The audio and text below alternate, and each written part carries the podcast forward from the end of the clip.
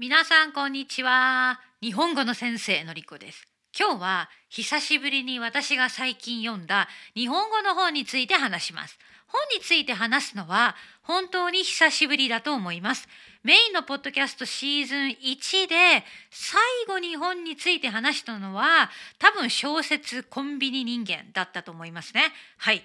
実は私の Patreon 限定のポッドキャストおまけのポッドキャストエクストラではいくつか日本語の本について話していたんですがメインのポッドキャストでは久しぶりですさて今日話すのはノンフィクションですノンフィクションとても話題になってヒットした売れた本なんですが本のタイトルは僕はイエローでホワイトでちょっとブルーもう一度僕はイエローでホワイトでちょっとブルーというタイトルです。作者はブレイディ・ミカコさん。ブレイディ・ミカコさんは日本人なんですが、アイルランド人の男性と結婚して、今、イングランドに住んでいます。イギリスのイングランドに住んでいる。息子は一人。中学校に通い始めた息子の話なんですね。ノンフィクションです。Amazon Japan で私は Kindle で読みました。ページに行くとお試しということで最初のページを読むことができるので興味がある人はぜひそのページを読んでみてください。ノンフィクションだし難しい内容なんですが私は面白く読めました。そして日本でもノンフィクション本大賞受賞。ね宣伝のマーケティングのメッセージは本屋大賞ノンフィクション本大賞受賞60万人が泣いて笑って感動した大ヒットノンフィクションと書かれてあります。ものすごいですね。そして Amazon Japan に書かれてあるあらすじを簡単に読みますよ。これは Amazon Japan に書かれてある文章です。いきます。人種も貧富の差もごちゃ混ぜの元底辺中学校に通い始めた僕人種差別丸出しの移民の子アフリカから来たばかりの少女やジェンダーに悩むサッカー小僧まるで世界の縮図のようなこの学校ではいろいろあって当たり前。でもみんな僕の大切な友達なんだ。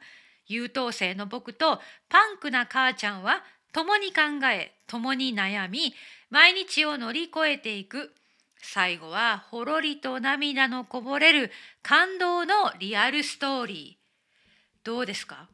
面白そうですよね。私がこの本を読むきっかけがありました。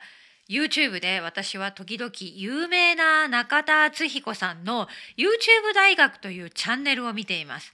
彼はですねよく本のレビューをするんですねそして彼がこの本についてレビューをしていてとても熱く語っていたもうこれは絶対読むべきだみたいな感じでお話をされているのを見て影響を受けて私も読んでみたというのが私がこの本を読むきっかけです。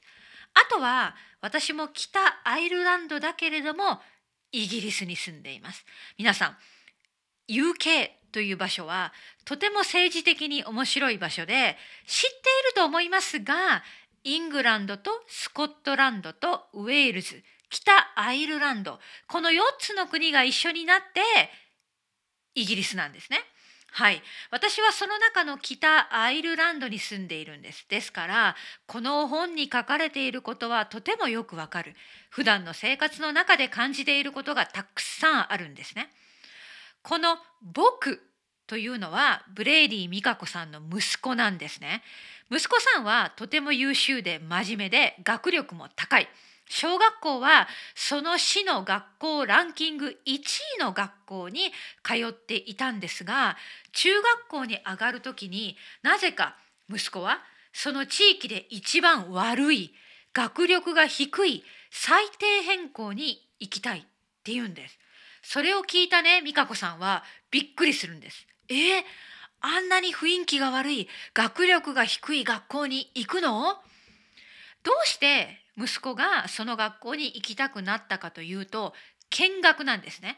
学校見学でその学校はいろいろな音楽バンドに力を入れていてね、見学をしに来た学生の前でバンドの音楽を披露するんです。この息子は音楽に興味があったからああ僕も楽器を弾きたいバンドで演奏したいと考えてその学校に入学することになるんですね。そして入学するとやはりいろいろな問題が出てきます。この学校には貧しい白人の子供が多く通っているんです。そこで一つ大きな問題が紹介されます。それはイギリスでの大きな問題。ソーシャルアパルトヘイト。貧しい人とお金持ちの人の住み分けがはっきりしているイギリス。この地域は貧しい地域。この地域はお金持ちの地域。そして白人の中でも貧しい白人、お金持ちの白人、はっきり分かれているんですね。この貧困の問題だけではありません。人種差別の問題がここに入ってきます。イギリスはいろいろな移民の国ですね。だからいろいろな国から住んでいる住み移った移民の人の中にも貧乏な人お金持ちの人分かれます。お金持ちの人はお金持ちの学校まあ底辺学校に子供は入れません。そこでさらに教育の分断が起きるんです。教育の差も出てくる。これは今のリアルなイギリスの問題なんですね。まあネタバレはここまでにして私はものすごく考えさせられました。日本に住んでいた時にはですねこういう人種差別貧困の差教育の、まあ、レベルの差あまり感じたことがなかったんです。まあ私は長い間学校の先生をしていたけれどもそれでも大体教育レベルは同じでした。ある家庭は貧乏で例えばシングルマザーでお金がないという家庭もありましたけれどもイギリスのようなことはなかったかなって思うんです。イギリスでは本当に貧乏な人は貧乏なんです。そして人種差別もある。さてちょっと人種差別について話します。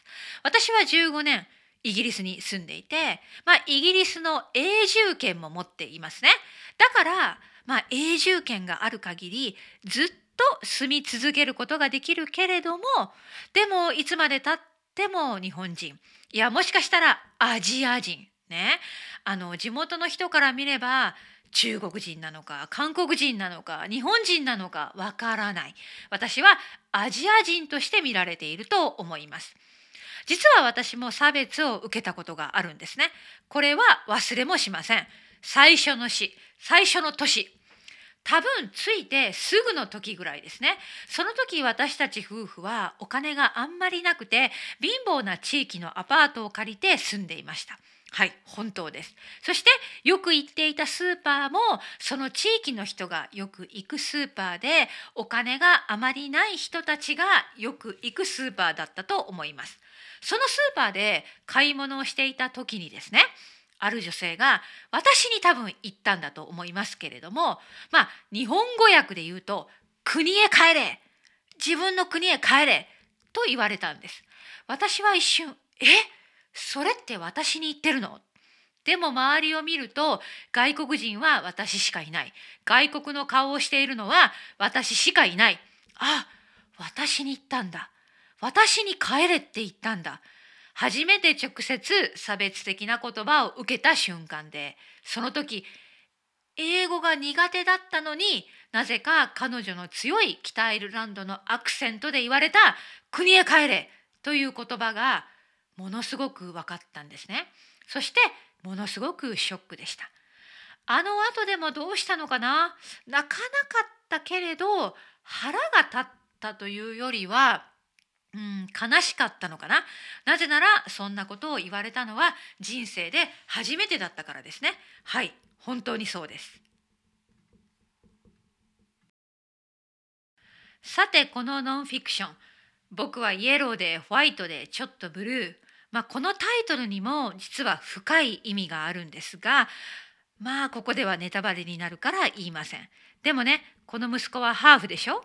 ね、最近ハーフの話題が多いけれども日本人の母親とアイルランド人の父親から生まれた息子ねそしてイングランドにずっと住んでいるから彼のアイデンティティについても語られているわけです。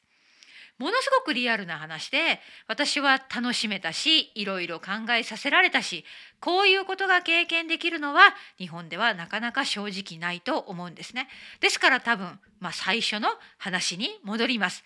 YouTuber の中田敦彦さんはぜひ日本人に読んでもらいたいと強くお勧めしたんだと思います。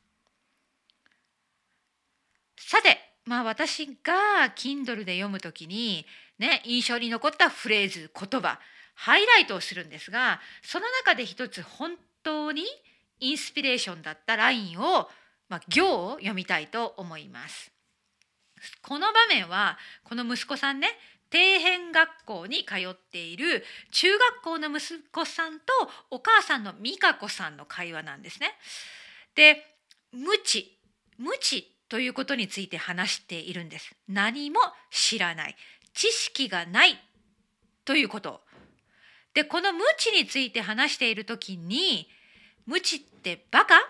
バカっていうことなの？っていう話をしているんですけれどもあのブレイディさん、まあ、美香子さんが次のように言うんですね。いやバカじゃない。いや頭が悪いってことと無知ってことは違うから知らないことは知る時が来ればその人は無知ではなくなる。もう一度ねもう一度言います。無知について話していて息子さんが「無知ってつまりバカなの?」って聞くんですね。するとお母さんの美香子さんはこう答えるんです。いや頭が悪いってことと無知ってことは違うから知らないことは知る時が来ればその人は無知ではなくなる。これは名言だと思います。皆さん深いでしょ？あの難しいです。トランスクリプション読みたかったら私の Patreon になってほしいんだけれども、まあ、つまり勉強すること教育が必要ってことなんです。何にも知らないから差別をする。何も知らないから今の自分の価値観だけで物事を判断する。でもそういう人たちが教育を受けて世の世の中のことを知るようになれば無知ではなくなる。だから教育が必要。つまりこういう本が必要なんですね。皆さんぜひぜひ読んでみてください。かなりおすすめの面白い本ですが、まあ日本語 N1 レベルだと思いますね。えただノンフィクションなので小説よりは読みやすいかなと思います。はい、今日はここまで私が最近読んだノンフィクション僕はイエローでホワイトでちょっとブルーについて話してみました。真面目な話をしてみました。以上です。